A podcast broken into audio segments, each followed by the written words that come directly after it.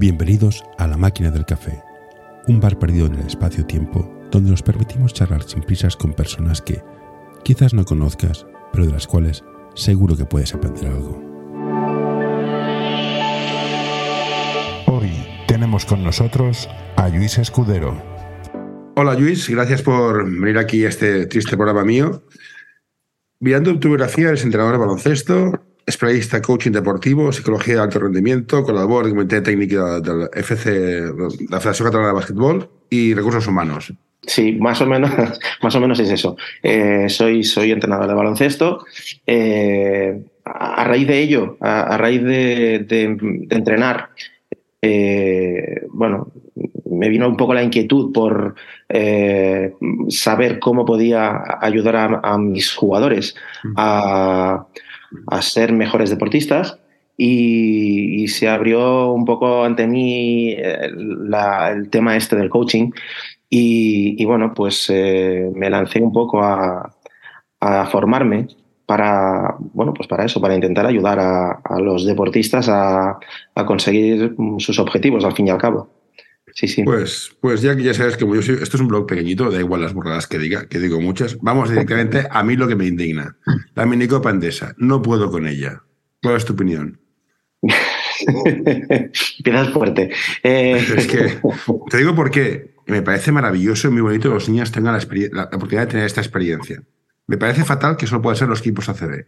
Hay equipos muy buenos en categorías inferiores que no son ACB. Y tercero, no puedo con el marketing que se hace de los niños. Son niños, cabrones, sacar vuestras sucias manos de ahí. Ese es mi punto de vista. Realmente, bueno, estos días ha circulado por ahí, por las redes, sobre todo, bueno, yo soy bastante asiduo a Twitter y, ha circulado bastante por ahí, bueno, pues algunos vídeos de la, de la minicopa. Eh, a mí la competición en sí, me parece, bueno, es una competición más de, baloncesto de base, por decirlo de alguna manera, en este caso canteras de equipos de ACB. Eh, para mí, innecesario, sobre todo el tratamiento que se le da a nivel, a nivel de, bueno, pues de información, de, bueno, eh, se, se le da el mismo tratamiento que se le da a una Copa del Rey, eh, a una competición de críos de 11, 12, 13 años. Eh, para mí necesario, correcto. Eh, pero bueno, estamos un poco en ese, en ese digamos, en esa dinámica que, hay, porque hasta este verano hubo la posibilidad o corría el rumor de que se iba a montar un campeonato de España de clubs también. Eh, bueno, innecesario para mí también, porque al final hablamos de niños eh, pequeños, de niños de base, de niños de formación, y que lo que más necesitan es que les ayudes a formarse, no a. Eh, cuidado, que el tema de la competición no lo, no lo, dejo, no lo dejo fuera, porque creo que es necesaria la competición, pero bueno, hay maneras de gestionarlo. Mm, a mí me parece tanto eso como esos campeonatos de España que se montan de minibus que me parece innecesario. estamos de acuerdo básicamente en lo esencial, que son niños que han de competir cada uno a su nivel. O sea, si tienes nivel para convertir en preferente, adelante. Y si juegas en nivel D, oye, a tu máximo nivel, en nivel D. No, no, tiene más misterio. Siguiendo con Twitter, que también soy, soy asiduo, ¿zona sí o no? ¿Y cuándo? Porque ha habido una polémica ahora con un post de, ah, mira, campeonato infantil, he visto una zona mm, así de entrada, ¿qué te parece? A ver, de entrada, estamos entiendo que hablamos de formación. sí, sí, eh, eran niños infantiles, decía. Infantiles. Bueno, yo. sí, ya, ya. Es que hay dos caras. Igual soy, igual soy muy, muy tajante en esto, yo no lo veo. Ayuda a mantener este podcast en anorta.com barra colaborar. No lo veo mm, en infantil. Eh, a partir de ahí eh, podemos matizar si quieres, pero eh, creo que en formación hasta infantil tienen muchas otras cosas que aprender que son muy importantes y, y, que hay que darles el valor que tienen y que la zona está muy bien y todo el mundo se escuda en que todo el mundo que defiende el tema de las zonas en cualquier, en cualquier digamos, categoría, eh, se escuda en que tienen que aprender, que hay que enseñarles eh, a defender de todas las maneras. Bueno, yo creo que para empezar, eh, lo más importante que tienen que aprender a nivel de defensa es a defender a, su jugador, el uno contra uno, que al fin y al cabo es lo que más van a defender cuando juegan un partido de formación. y el tema de las zonas, a mí me hace mucha gracia porque muchas de las personas que defienden las zonas eh, en formación, si tú vas a ver un partido eh, en el cual esos equipos defienden zona, la zona que defienden es una zona para descansar. Eh, entonces no es una zona y no está, no está bien trabajado, por lo tanto es innecesario para mí. Pero bueno, que no tengo la razón absoluta, evidentemente, y, puede ser una, bueno, pues eh, quien lo utilice y lo defiende como, bueno, pues como un, una cosa más, una herramienta más para, para competir, pues, eh, pues bueno, lo respeto, pero no lo comparto. Yo, aquí estaría más o menos de acuerdo contigo. Hay niveles y niveles. Si es un, nivel, un equipo preferente que hace zona porque juegas con un equipo que tiene un niño de 14 años que mide 2,8, te lo puedo entender pero como recurso básico de defensa un equipo de nivel D es que no, no porque lo que dices tú es una zona estás cerradita, cerradita, que no, no hace nada.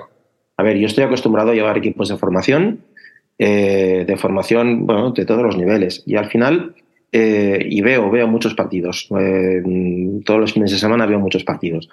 Entonces, al final, Mm, ves partidos de equipos que tienen un determinado nivel, eh, que no es el nivel top, digamos, de, mm. la generación, de la categoría.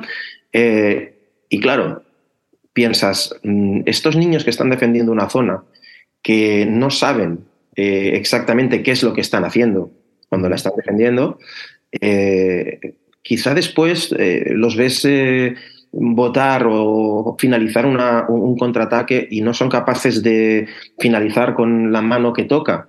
Y ya no te digo que sea una o la otra, sino la que toca en función de donde tienen a su defensor, ¿no?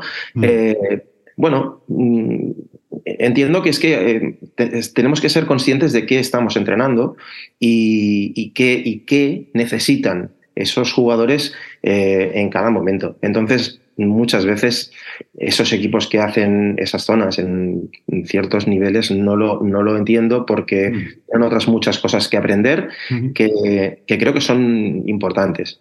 Y muchas veces eh, queremos correr tanto que nos saltamos etapas. Y, esta es mi siguiente pregunta. Sí, sí, sí. bueno, eso. no, no, siguiendo esta lógica es si no eres capaz de desbordar en uno contra uno por tus recursos tácticos o técnicos, introducir bloqueos a ciertas edades no hace que mejores. Te está ahorrando un problema que te encontrarás más tarde.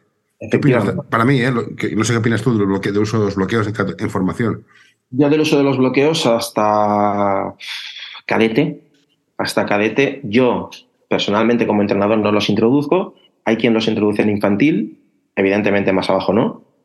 Eh, pero por una razón de, a ver, de conceptos. O sea, eh, yo creo que todo tiene una evolución, todo tiene una, o, sea, cada, cada eh, categoría, cada etapa, o sea, cada categoría tiene su etapa y, hay, que, hay que seguir unos pasos para que sean capaces de hacer un bloqueo en condiciones, tanto el que va a hacer el bloqueo como el que tiene que pasar el bloqueo porque estamos en, bueno, pues tiene muchos, muchos factores ese, ese, fundamento para, para, enseñarlo a según qué edades. Eh, luego vemos eh, bloqueos en movimiento que van detrás del jugador corriendo para bloquear. Claro, les pitan falta eh, o no, porque a veces tampoco se las pitan. Yo creo que no están preparados hasta, hasta cadete para, para empezar a trabajar un bloqueo.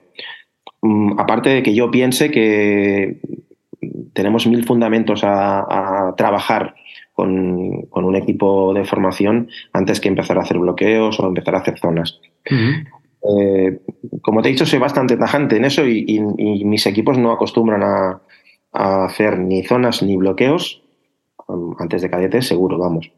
A, mí, el bloqueo no me gusta como solución en, formación, pero entiendo que hay gente que lo usa y va muy bien. Empiezan a hacer sistemas con bloqueos. Sí, va muy bien. No, ganan, ganan partidos. Exacto, para lo mejor obtener un resultado en un partido o en unos partidos determinados, o incluso te pueden llevar a ganar una competición. Pero al final la cuestión es cuál es el objetivo de ese equipo en esa temporada, o de ese entrenador con ese equipo en esa temporada.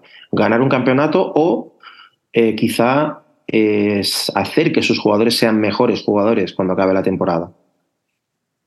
Entonces te pregunto como padre. Sí como padre, que soy yo quien llevo al hijo, soy el que pago la cuota, que soy el que mantengo todo este rollo, ¿cómo escojo un club bueno para que mi hijo mejore y no simplemente gane? ¿Qué queda hacer un padre con el niño? O no hacer nada, en plan, lo dejo allá y me olvido, que también es una opción. A ver, yo siempre digo que yo también soy padre y, evidentemente me ha tocado eh, decidir dónde juegan mis hijos, ¿no? Al final, eh, yo creo que lo más, lo más importante que creo que tenemos que, saber los padres cuando eh, nuestros hijos deciden jugar a, un deporte, en este caso baloncesto, es saber quién va a ser el entrenador de tu hijo y qué eh, valores o qué eh, proyecto de club tiene el club donde va a jugar. Porque a veces, bueno, pues es muy fácil caer en eh, en esas promesas, en, esos, eh, eh, en esas ventas que te hacen de super equipos y tal, que muchas veces no llevan a nada porque mm, igual el chaval está allí un año o dos años y acaba saliendo, porque al final todo eso que te venden luego no, no existe. Mm. Y, bueno, creo que es importante saber, sobre todo, yo cada vez más, quién va a ser eh, el entrenador que va a, llevar a tu hijo. Porque al final lo que estamos haciendo es dejar a, nuestro hijo eh, en manos de alguien que va a formarlo como deportista. Y ya no hablo de resultados, ni no resultados, ni de niveles. ¿eh? O sea, al final es una cuestión de, qué le va a aportar la persona que va a estar con él durante mm, una temporada o dos temporadas, a las temporadas que sea, qué le va a aportar a mi hijo a nivel de formación eh, ya no deportiva, que también, sino a nivel de formación personal también. Mm, pues eso digo, yo cuando empecé, bueno, yo empecé hace, hace siglos o de jugante, jugante un tiempo, pero yo entiendo que hay padres que no tienen ni idea. Entonces van a clubs porque, mira, este juega en preferente. Y me da igual. No creo que sepan quién es el entrenador, no tienen background. Entonces, para que un niño aproveche el baloncesto como vehículo de, de transmitir valores, ¿qué ha de preguntar al club? ¿Qué es lo que preguntarías a un club? Imagínate que no tienes ni idea, no sabes quién es el entrenador. Te dicen Pepito Pérez o de Baraito García Reneses. Reneses. Reneses. Y no tienes ni idea de quién es. Pues vale. ¿Pero qué le preguntarías? Disciplina, horarios, eh, valores, compañerismo, no sé qué. ¿Sabes qué pasa? Que yo, eh, bueno, mm, por suerte, por desgracia, llevo muchos años entrenando, llevo más de 30 años entrenando y y tengo muy claro qué es lo que, es lo que quiero para, los chicos, igual que tengo muy claro qué es lo que yo quiero transmitir a, mis jugadores, a los equipos que, entreno, ¿no? y, yo una de las cosas que, suelo hacer siempre cuando llevo un equipo es hacer una reunión a principio de temporada o a final, cuando, cuando, cuando me dan el equipo que tengo que entrenar la temporada siguiente, en la cual explico todo lo que vamos a hacer todo lo que vamos a hacer, me refiero eh, pues a lo que comentabas, ¿no? Niveles de, bueno, de qué valores queremos transmitir, de, cómo vamos a comportarnos fuera, dentro de la pista, qué es lo que vamos a hacer. Eh, no explico, evidentemente, cuál va a ser la planificación técnica porque no tendría ningún sentido, pero, pero en todo momento los padres saben qué es lo que vamos a hacer y cómo lo vamos a hacer. Y, una cosa que yo creo que es muy importante para que, la, para que nadie luego te pueda eh, rebatir, o sea, te pueda, te pueda discutir, es eh, explicar cuál es nuestro objetivo eh, en esa temporada con ese equipo o en caso de que esté hablando con un padre determinado, con ese, con ese jugador, ¿no? Y yo creo que eso es muy importante y no se acaba de, transmitir desde los clubes. Yo, yo lo hago como entrenador porque lo he, hecho lo he hecho desde hace muchos años, Y creo que, bueno, cada vez más los clubes eh, sí que intentan dar esa información, pero, pero todavía creo que es insuficiente. Yo creo que es importante que los padres sepan, pues además de quién los va a entrenar, qué se va a hacer, o sea, cómo se va a trabajar eh, y qué es lo que se qué es lo que se va a hacer durante la temporada, qué, cómo va a funcionar, porque al final eh, son una parte de, de, la formación de estos de estos chavales, ¿no? Mira, eh, voy a leerte algo que he leído en un blog que a lo mejor te suena. Una de las cosas más desagradables para un entrenador es ver que un jugador está mirando constantemente a la grada porque le están dando indicaciones desde allí. Esto como, no, y es cierto, y pasa. Y, si no fuera esto, dices, vale. ¿Cierto? Por eso, ¿cómo, cómo, educamos, ¿cómo educamos también a los padres? Y es una pregunta porque al final el padre es una figura muy importante. Pues es importante el educar a los padres, la reunión esta que dices, como la planteas, si hay una relación más bidireccional. Yo creo que es importantísimo el hecho de, eh, educar a los padres de la misma manera que lo hacemos con los jugadores.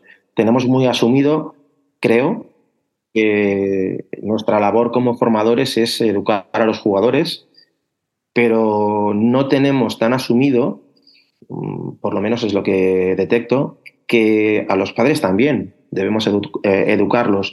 Y no sé si ese trabajo lo tiene que hacer el entrenador o lo tenemos que hacer desde los clubs, eh, pero es un trabajo que yo creo que también hay que hacer. Eh, yo me he encontrado con jugadores que, que miran a la grada constantemente. Mm. ¿Por qué? Mm, bueno, yo pienso que, al final, yo pienso que al final eh, el jugador tiene que tener claro qué es lo que, qué es lo que está trabajando y quién es quien debe corregirle lo que está haciendo en pista. Y el padre también tiene que tener claro que el hecho de, digamos, eh, entrometerse en según qué momentos en, en, lo que su hijo está haciendo en pista, eh, no le hace ningún favor al chaval, pero es que no le hace ningún favor al equipo ni al entrenador, porque al final eso lo que hace es darle credibilidad al entrenador, eh, porque muchas veces el mensaje que recibe el chaval desde, desde el banquillo y desde la grada, pues eh, puede ser contrario. Y, a lo mejor, claro, y a lo mejor en ese momento el entrenador está trabajando una cosa determinada y por muy mal que esté haciendo el chaval una cosa mm, X, pues es mejor que la haga así porque estamos persiguiendo un objetivo. Y eso es muy difícil que a veces eh, algunos padres lo entiendan. Bueno, te, doy la razón. De hecho, yo me he encontrado con padres que pagan a los niños por, por puntos que meten. Que dices, estás cargando el niño, te estás cargando el equipo. O sea, mi teoría pasajera me lo dijo un entrenador, no me acuerdo el nombre, es un desastre, que es al niño dile, ¿te lo has pasado bien? Punto. No, no preguntes más si ha metido puntos, ha dejado de meter, si llueve, la abuela fuma. No, no toques las narices, déjalo. Ya, ya sé que es difícil, ya sé que es tu hijo, lo quieres mucho, pero déjalo, confía en el entrenador. Y si no confías, coge te lo llevas. Pero meterse ahí en medio es complicado. Por mucho que sea tu hijo, ¿eh? eso está claro. Sí, a ver, evidentemente como padres siempre buscamos lo mejor para, para nuestros hijos, ¿no? Pero mira, yo es una cosa que siempre, a veces, a veces lo hemos comentado en en casa con, con, ellos, ¿no? Yo nunca les he preguntado, ¿habéis ganado? Mm, porque es que me da igual. Eh, yo les pregunto, ¿qué tal ha ido hoy? Eh, no sé, pues, eh, ¿cómo lo has hecho? ¿Te lo has pasado bien? Bueno, que me expliquen qué es lo que han hecho en, el partido, pero no, no es importante si han ganado o no han ganado. Al final yo lo que quiero es que mi hijo esté motivado y, cada día aprenda alguna cosa. Mm, a partir de ahí, todo lo demás para, mí es secundario. Como ya te he dicho, yo soy ignorante, muy ignorante, pero me gusta ser un ignorante titulado. Entonces, yo he estado en una empresa, digo, bueno, pues ya que estoy, me saqué un máster. Tengo un máster en empresas y soy ignorante con título. Me entreno igual, me saqué el título de entrenador a nivel cero. Pero claro, yo tengo 53 años o más y soy padre. Y dices, bueno, más o menos sé por dónde van los tiros. Un chavalín de 17 años, 16 que se saca el título, hostia, es muy fuerte llevar, llevar 12 niños. ¿Cómo, se le puede apoyar desde un club gestionar esto? Que no, es fácil. Pues mira, yo ahí sí que siempre he sido un defensor eh, de que estos chavales que se sacan el título o que tienen, eh, tienen esa, eh, digamos, esas ganas ¿no? de, entrenar, que tienen esa inquietud, hay que, hay, hay que tutorizarlos, si quieres llamarlo así, y hay que ponerlos con, bueno, pues hay que ponerlos con algún entrenador con cierta experiencia, que estén con él una temporada o dos temporadas viendo un poco cómo funciona, porque eh, lanzarlos allí con 12 chavales así de repente aunque se hayan sacado un título, eh, estaremos de acuerdo en que tú cuando te sacas el título, sea el de nivel cero, mm, bueno, sea el que sea, ¿no? Sobre todo el de nivel cero, que es el primero y es el que eh, con el que empiezas, ¿no? Eh, eso es un papel. Pero luego tú entras en una pista con 12 chavales, cada uno de su padre y de su madre, y tienes que hacer que esos chavales evolucionen como, como deportistas, ¿no? Y eso, mm, pues bueno, es complicado, es una gran responsabilidad. Por lo tanto, eh, creo que es muy importante que desde los clubs se haga ese ejercicio de, llamémosle, tutorización para que ellos puedan ir aprendiendo de, entrenadores con cierta experiencia y que en un par de temporadas sean capaces de llevar un equipo eh, pues, eh, con cierta, digamos, bueno, que no necesiten el, digamos, el estar detrás de nadie, ¿no? Que siempre tiene que haber un coordinador que, esté ahí, eso es evidente, pero eso vale para ellos y para cualquier entrenador mm, tenga la experiencia que, tenga. No, estoy de acuerdo. ¿Y tú eres de la teoría de que todos los caminos iban a Roma o a Roma se va por un solo camino? todos los caminos llevan. Bueno, a ver, eh, evidentemente hay diferentes caminos para llegar a, un mismo sitio. Eso sí que, eso sí que es eh, cierto, ¿no? Eh, la cuestión es qué haces durante, durante el camino y cómo, y cómo, y cómo llegas hasta ahí, ¿no? Mm, bueno, yo soy de, que sí que todos los caminos pueden llevar, pueden llevar a, Roma. No hay un solo camino para llegar a un objetivo. Y cuando llevas eh, preminis, para mí mi teoría es que sí, que se esfuerzan, compiten, pero para mí lo, fundamental es que se diviertan, hagan un grupo de amigos y les guste el básquet para volver. Esto a veces ves algunos partidos y dices, a ver, que, no, es así que Vicius y esto no es el Barça, deja de gritar como un descosido, te, vas, te, vas a te, vas, a destrozar la garganta. No hemos perdido un poco, en plan, estás en formación, esto no es ACB, que se diviertan, que se esfuercen, motívalos corregir mil, mil errores en un minuto no ayuda a nadie. ¿Esto cómo lo ves? Bueno, eh, yo creo que tenemos que partir de la base de que tenemos un, grupo de chavales que tienen que aprender desde cero, por decirlo de alguna manera, y, y a partir de ahí eh, lo que creo que tenemos que conseguir es que dentro de las capacidades que tenga cada jugador, sea capaz de dar, eh, digamos, eh, su máximo, iba a decir rendimiento, no rendimiento, eh, sea capaz de dar el, máximo que puede dar, ¿no? tenemos que enseñarles, tenemos que enseñarles a, que sean capaces de, evidentemente se tienen que divertir, y se tienen que divertir dentro de unos parámetros, digamos, ¿no? Eh, no es divertirse como si iban al parque con sus, con sus amigos, ¿no? Eh, juegan a baloncesto porque les gusta el baloncesto y tenemos que conseguir que dentro de, de un esfuerzo, dentro de todo, bueno, pues una serie de, de reglas que, que tenemos en el baloncesto, pues se lo pasen bien y den, pues eso, su, su, máximo esfuerzo, ¿no? Pero pienso que es eh, vital que se lo pasen bien, se lo pasen bien jugando, que se lo pasen bien entrenando y que acaben el entrenamiento y quieran venir al día siguiente a entrenar y que se vayan eh, locos por venir a entrenar de nuevo. Creo que es el trabajo más, eh, más bonito y más difícil Ahora te pongo una duda que me pasa a mí. Yo llevo a un equipo, estoy segundo un equipo de gente que lleva con mujeres que fuman. Entonces, cuando desmontas, lo que quieres hacer en partes pequeñas, hay una parte que es uno contra cero, o sea, no hay más, tienes que partir de aquí. Sí. Y si lo haces mucho rato, por mucho que lo varíes, se aburren. Esto que pasa en gente mayor, en niños, que es muchísimo de uno contra cero, ¿cómo haces que se diviertan? Lo, que lo, veo, lo veo, ostras, un mérito para la gente que está en estas categorías, que sigan riéndose y jugando los niños y viniendo. Cuando en el fondo yo lo veo desde fuera es un coñazo, porque es repetición. ¿Cómo lo haces divertido?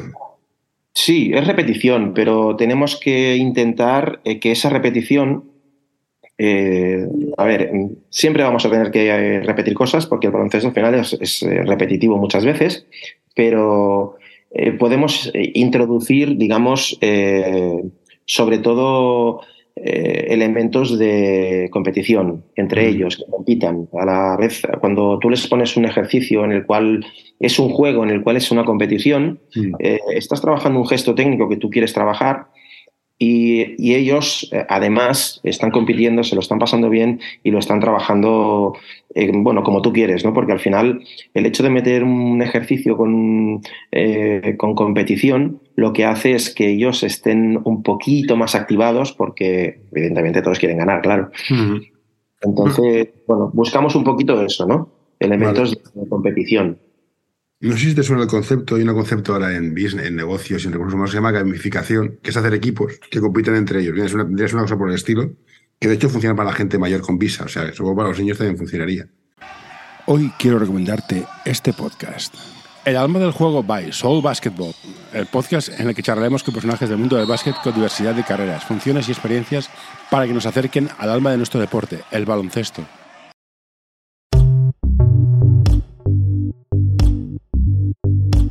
L'Associació Catalana d'Entrenadors i Entrenadores de Bàsquet dona suport a iniciatives que, com aquest podcast, treballen per millorar la formació, suport, acompanyament i promoció dels entrenadors i entrenadores de bàsquet. Vine a conèixer-nos a acep.es. Som com tu.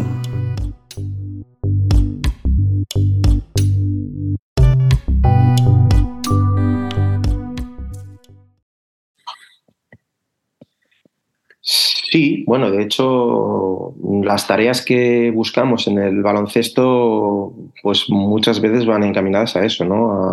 A, pues juegos y, bueno, de manera que es mucho más atractivo para ellos, claro. Sobre todo hablando, como hablábamos ahora mismo, de premios, ¿no? es, creo que es importante, sí. Sí, sí. Y ahora que estamos en formación, hay una cosa que pasa, o sea, no decirlo es, es contra la realidad, que es el picar jugadores de clubs. si tú, ¿Cómo lo ves? Antes de que dé mi opinión, que va a ser. Hemos llegado, eh, eh, hemos llegado al, de la cuestión, ¿no? Eh, hemos llegado a un punto en el cual esto se parece más al mercado, digamos, de, de verano del fútbol. O sea, llega el mes de. Bueno, cada vez llega el, eh, mes más. más eh, eh, llega antes, ¿no? Digamos. Mm, sí, sí, en febrero ya. Es aquello que dices, ¿pero qué estáis haciendo? Bueno, al final hemos entrado en esta, en esta dinámica que creo que no es bueno.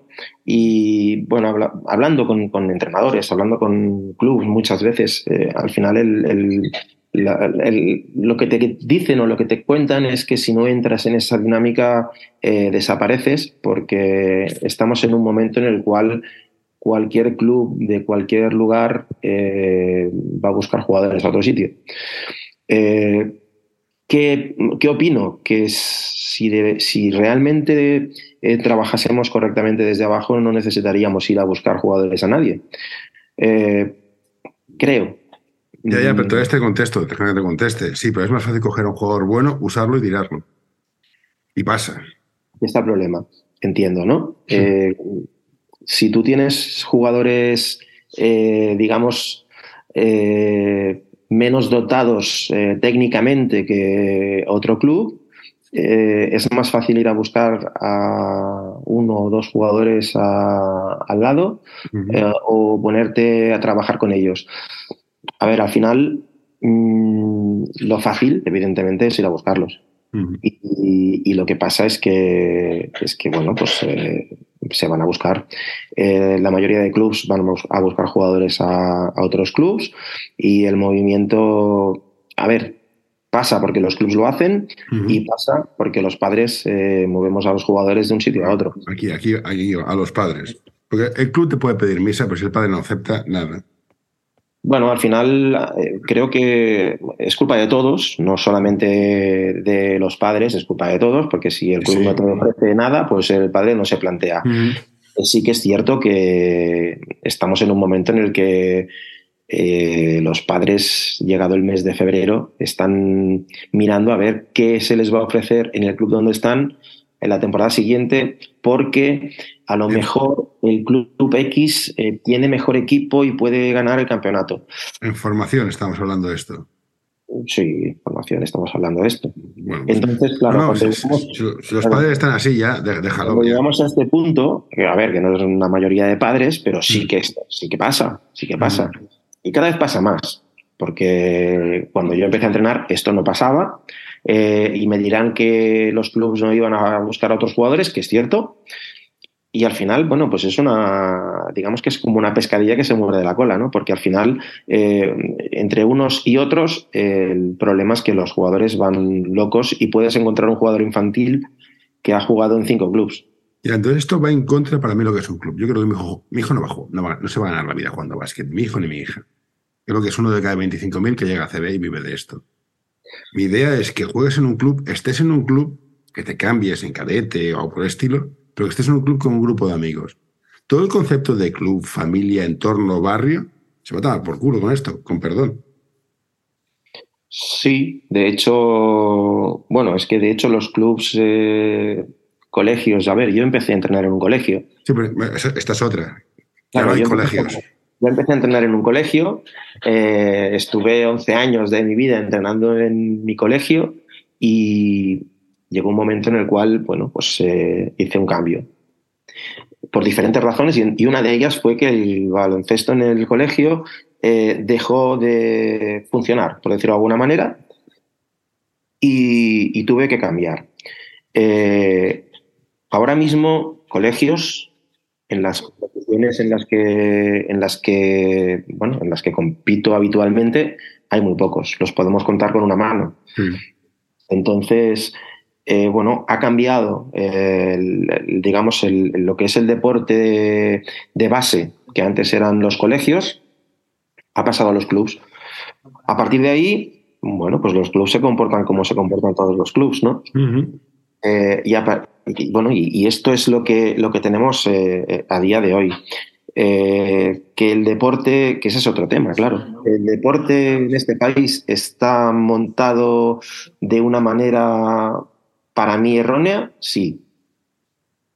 No, yo te digo, yo, echo de menos de ir a ver, ir al Bosco, ver a jugar a Millera, cuando jugaba en el Bosco. Era a gusto ir al Bosco a verlos jugar. Era una pista que te caías, te podías morir, ¿vale? Pero había equipos de colegio. Bueno, pues ya que yo, yo estuve allí 11 años entrenando en agosto. Yo estuve allí 11 años de mi vida, vi, vi jugar a Millera allí. De hecho, vi entrenar a Juan Montes, que este, este, este, era muy bueno. Joder, qué bueno que era entrenando. Sí, sí, este era una máquina. ¿eh? Yo tuve la suerte de poder aprender de alguien, de tener un referente, que era, que era Joan Montes, que luego pasó al Barça. Sí, sí, este y bueno, eh, había esa, esa, competición en el colegio y, éramos capaces de competir con cualquier equipo. Y cuando hablo de cualquier equipo, hablo de competir contra canteras ACB. Sí, sí, yo, he visto contra el Barça en Bosco y ganar. Exacto. Pues bueno, eso, eso que había entonces eh, desapareció. Sí. Desapareció y, y, bueno, ya ha desaparecido. Entonces, bueno, pues ahora el deporte es, eh, diferente, es otra cosa. Eh, son clubs, estamos eh, todos en clubs, hay cuatro colegios, cuatro colegios mm, contados y, bueno, y hemos entrado en esa dinámica de, pues en la que antes habían los cuatro o cinco clubes de TACB que eran los que venían a buscar los jugadores que tenían más talento, ahora lo hacen esos clubes y todos los demás que cuando un niño bota la pelota con las dos manos, pues ya van a buscarlo. ¿Y, y, como padre qué hago? Yo quería un club que mi hijo se lo pasara bien, como yo me lo pasé bien. Y mis amigos de ahora son mis amigos de básquet. ¿Qué hago? Pues mira, eh, yo creo, iría a lo que hemos hablado al principio, ¿no? Creo que es muy importante saber quién va, quién va a entrenar a tu hijo y qué es lo que hace el club, el club donde, donde, donde va a jugar o donde va a entrenar. Eh, creo que es importante saberlo. Eh, y, es una cosa que no se tiene en cuenta muchas veces por el simple hecho de que me han ofrecido un preferente. Y un preferente está muy bien, es una categoría, pero muchas veces creo que nos equivocamos al intentar que nuestro hijo juegue en preferente antes de tiempo, quizá. No, y eso es muy importante. Una cosa es el que ve el partido, y otra es el que juega el partido. Yo jugaba en categorías que eran, o sea, no, era ni básquet, era el tiro de la patata. Y yo estaba súper motivado. O sea, a veces confundimos esto, lo que, lo que ves tú fuera desde la grada y lo que siente el jugador en la pista. Y yo creo que el jugador quiere jugar. A mí el, el número 12, un preferente, me tocan las narices. Yo no sé ahora los niños qué piensan. Bueno, yo creo que es una cuestión de que ellos eh, tengan claro qué es lo que quieren. Al final, eh, y ellos van a tener claro qué es lo que quieren si saben qué es lo que están haciendo, qué es lo que están trabajando.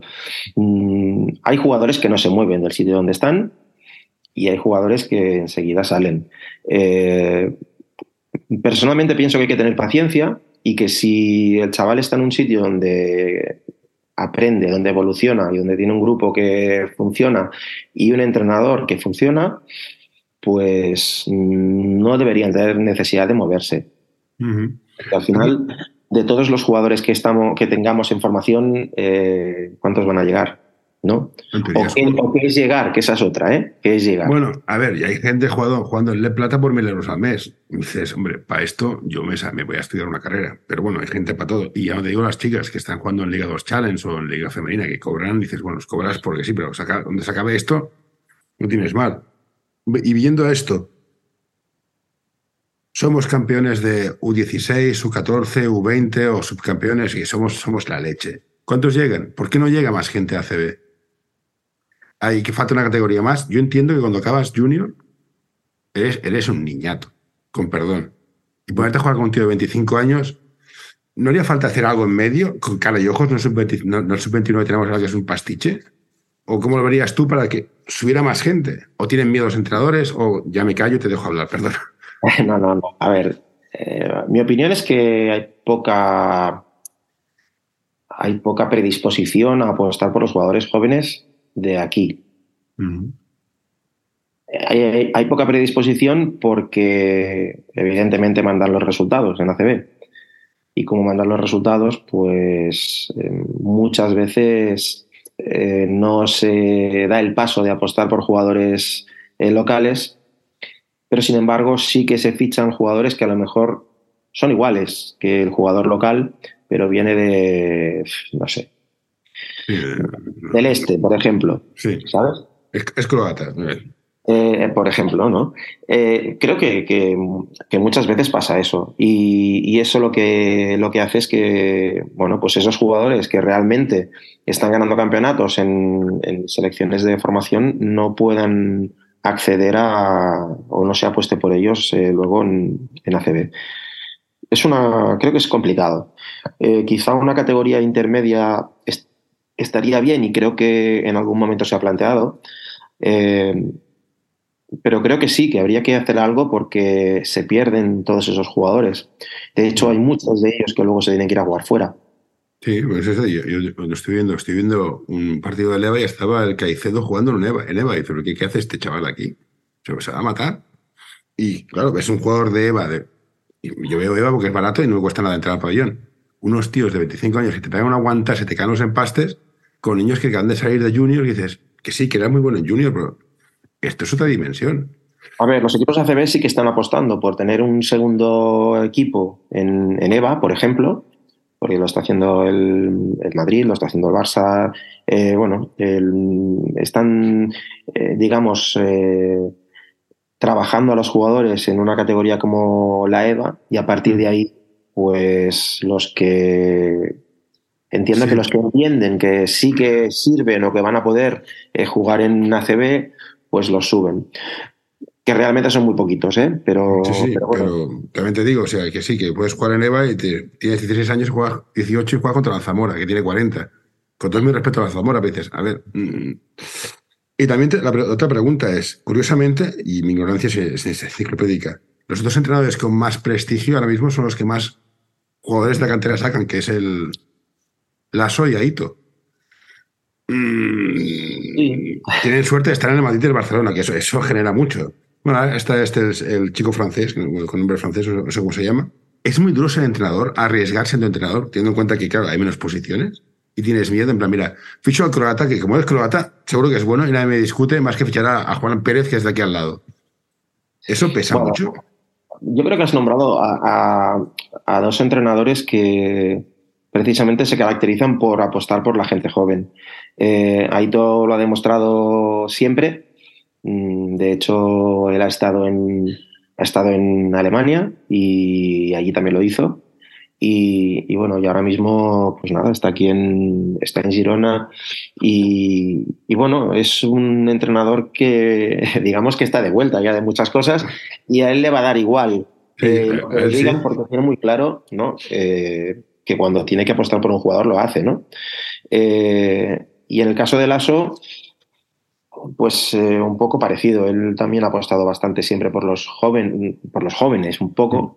Y, bueno, eh, es un caso diferente quizá al de, al de Aito, pero, pero bueno, también es cierto que Lasso eh, ha tenido o ha podido escoger jugadores con, muchísimo talento porque Madrid ha estado, bueno, ha tenido ahí, ahí en la base equipos y jugadores espectaculares. ¿no? Bueno, también te digo, tener el director de formación es importante. Y Montreal estaba en el Barcelona con formación y mira lo que sacó. Tener un director de formación es muy importante. Y ahora mi pregunta final es, ¿quién es mejor entrenador? ¿Quién gana partidos o mejor equipos? A ver. Y esto te lo pregunto porque veo, veo gente, no, es que es muy buen entrenador. Claro, veo el equipo que tienes. Si pierdes con este equipo es para matarte. Y veo entrenadores que están. sí, sí, información. Y veo gente que entrena equipos de cochambre, los ves al principio, los ves al final y dices, coño, son dos equipos distintos, pero no tiene prestigio. Claro, es que estoy jugando en, nivel D. Así, tío, pero. Ahora, saben votar y respirar, que antes se ahogaban. Bueno, yo te voy a dar mi opinión, que probablemente no coincida con la de la mayoría de gente. Eh, para mí, el mejor entrenador es el que es capaz de coger un grupo de 12 chavales hacer que evolucionen eh, cada uno eh, pues en sus posibilidades y que a la temporada siguiente quieran continuar jugando a baloncesto. Oh, eso es una pasada. Eso es, eso Para mí este es el mejor entrenador. El que gana campeonatos, bueno, a ver, eh, si juntamos un equipo con 12 tíos que tienen mucho talento, probablemente ganes campeonatos. Eh, si tienes tíos que no tienen tanto talento y les cuesta más eh, eh, pues, hacer según qué cosas, pues quizá tengas menos posibilidades de ganar un campeonato. Al final, el reto que, que tienes que ponerte como entrenador creo que es que tus jugadores evolucionen lo máximo posible durante la temporada y que cuando se acabe esa temporada sean mejores jugadores y quieran volver a, la temporada, en la temporada siguiente. Mm. Y volviendo a los entrenadores, perdón, volviendo a los entrenadores ya para acabar, eh, lamentablemente el entrenador de formación está peor visto, está peor pagado, porque claro, estás en formación, no es lo mismo que un senior. Para mí es lo más importante del mundo. O sea, te pillas cuatro entrenadores buenos en formación seguidos en tu carrera y saldrás bien. ¿Qué hace un entrenador para formarse? Yo ahora, yo digo, yo me equivoqué, me saqué el título, no sé por qué lo habéis dado, me dedico a ver, me dedico a ver clinics como un loco y eran muchos entrenos. Pero ¿qué hago yo? O sea, yo, estoy vuelto de todo. A mí me da, bastante todo igual. No estoy para ganar, estoy para divertirme, para enseñar. ¿Qué pasa? Estudio psicología. Pues pero ¿cómo me formo? O sea, vídeos, training, clinics, YouTube. ¿Cómo lo hacemos? Pues mira, afortunadamente, a día de hoy, eh, bueno, pues hay infinidad de recursos que no teníamos en su momento en la red. Ya sean clinics, ya sean vídeos, ya sea eh, cualquier, cualquier cosa que tú necesites de baloncesto, lo puedes encontrar en la red. Lo difícil es ser capaz de filtrar qué es lo que te sirve eh, para lo que tú estás eh, entrenando en cada momento. creo que eso es importantísimo. en la red encuentras todo. Eh, lo que hacemos los entrenadores, o lo que debemos hacer, creo que es estar en continua formación, y eso lo conseguimos eh, haciendo todo eso que has dicho, eh, viendo siempre que puedes entrenos de entrenamientos de otros entrenadores. yo es una cosa que siempre que puedo lo hago. Aprendo cosas, muchísimas, y aprendo cosas de chavales que acaban de empezar muchas veces, porque Creo que uno de los errores que cometemos a muchas veces los entrenadores es eh, menospreciar el trabajo de los demás. y, creo que es un error, porque de cualquier entrenador puedes aprender cualquier cosa en cualquier momento y, es importante, pues eso, ir a ver un entrenamiento de, yo qué sé, del infantil de tu club o del cadete del club de al lado, o irte a ver un partido el fin de semana, o irte a un clinic, evidentemente. Eh, hay infinidad de clinics eh, en los cuales puedes aprender un montón de cosas. Sacarte los títulos, evidentemente, eh, hombre, está claro que, que, aprendes y te ayuda. lo, que más, lo que más te ayuda o, o cómo más aprendes, evidentemente, es, con, es entrenando en equipo. Pero, pero creo que tenemos infinidad de opciones para, para mejorar. Yo, como, como tú, eh, una de las cosas que, en las que eh, siempre he estado ahí muy, muy, eh, digamos, pendiente de cómo podía intentar ayudar un poco más a mis jugadores era el aspecto, ese aspecto que está tan olvidado, que es el aspecto mental o el aspecto de control de emociones y demás. Y por esa razón acabé yendo un poco al tema del coaching, ¿no? Y cada vez me gusta más y cada vez tengo más ganas. el otro día hablando con un entrenador le decía, pues me voy a matricular porque voy a hacer psicología, porque creo que son que es una herramienta súper importante. Y, está demostrado, el efecto Pimaleón funciona. Si tú a un jugador dices que es bueno, crees en él, se lo demuestras con actos, se hace más bueno de lo que es. O sea, es así. ¿eh? Bueno, eso es, eh, es, un poco lo que creo que está más olvidado de, las, eh, creo que el otro día lo escribí en un tuit, de las cuatro patas eh, que para mí eh, están en el, en, el, en el, deporte, ¿no? hemos trabajado toda la vida la técnica, hemos trabajado toda la vida la táctica, se trabajó durante mucho tiempo, mucho, mucho, mucho el físico porque tienen que ser superatletas, pero estamos cojos de la cuarta pata, que es la, la, la pata para mí más importante. Sí, sí, la estrategia psicológica, el saber perder, saber recuperarte un tiro fallado. Los tíos, los, niños que tienen miedo a tirar porque, uy, si fallo, no, no. Atrévete. Eso cuesta mucho. Ya te prometo, mi, última pregunta. Yo tengo un me gusta el básquet de una determinada manera. Yo soy de los 80, me gusta dentro fuera, me gusta jugar con un pivot que, sea fuerte, si, si es que quedan. Pero todas estas cosas que tengo en mi cabeza, ahora está cristalizando. Ahora estoy, estoy cogiendo un criterio. ¿Cuánto crees tú que tarda un entrenador en conseguir tener un criterio que toda su ideología de básquet, de cómo juega el base, el pivote o la defensa, cristalicen algo con sentido y no sean parches de vídeos de YouTube? Depende, es complicado, ¿eh? es complicado. Yo estoy eh, en un momento en el que eh, cambio muchas cosas. de, concepción de cómo veía el baloncesto hace, yo qué sé, 10 años, 5 años.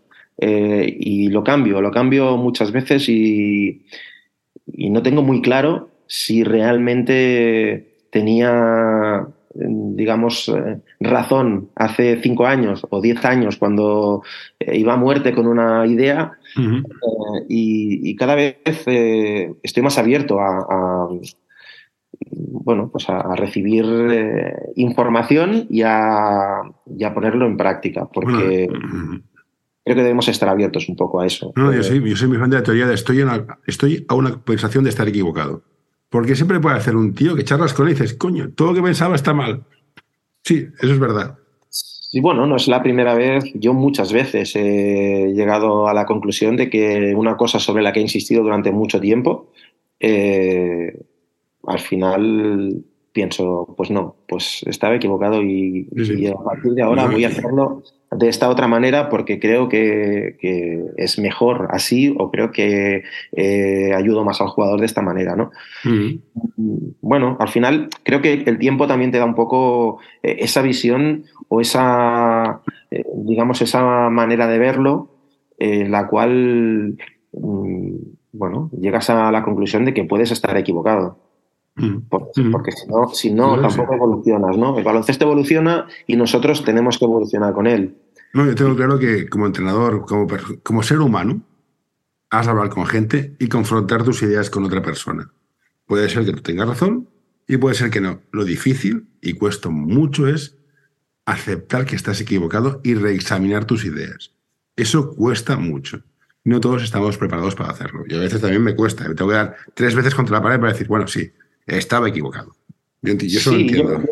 Yo, creo que es, una, es uno de los trabajos que tenemos los entrenadores, eh, el, el autoexaminarnos eh, constantemente, eh, autoexaminarnos y, y, ser capaces de detectar cuándo, cuando nos estamos equivocando. y creo que es, una, es un ejercicio que yo intento hacer desde hace ya unos cuantos años. evidentemente, creo que esto también te lo da la edad. Yo tengo 53, creo que igual que tú has dicho. Sí. 69. Pues eso. Tengo 53 y, y quizá esa, e, e, esa, esa, edad me da una visión un poquito más. Mm, bueno, pues yo cuando era joven era todo. Yo tengo razón y yo tengo razón y ya está, ¿no? Y, y creo que tenemos que autoexaminarnos mucho más y ser capaces de ver cuándo, cuándo nos equivocamos, porque nos equivocamos igual que se equivocan los jugadores. No, sin duda, sin duda. Pues bueno, Luis, lo estiraría más, hablando de psicología, me, me, estiraría una vida, pero llevamos ya una hora y supongo que tienes una vida que, más interesante que, la, que hablar conmigo. En todo caso, darte las gracias, no te vayas, pulsaré pausa y luego te preguntaré, va a acabar. Insisto, gracias, me ha encantado. Agradezco la, la invitación porque me, me, ha gustado mucho eh, hablar contigo. Pues venga, nos vemos por ahí. No, don't you touch that. No, don't you pull that plug. No, hey, hey, nurse, nurse. Uh, all right, I'm done. Si te gusta este episodio, por favor, deja un comentario o compártelo con tus amigos. Ya sé que es una pesadez y todos lo pedimos, pero ayuda bastante.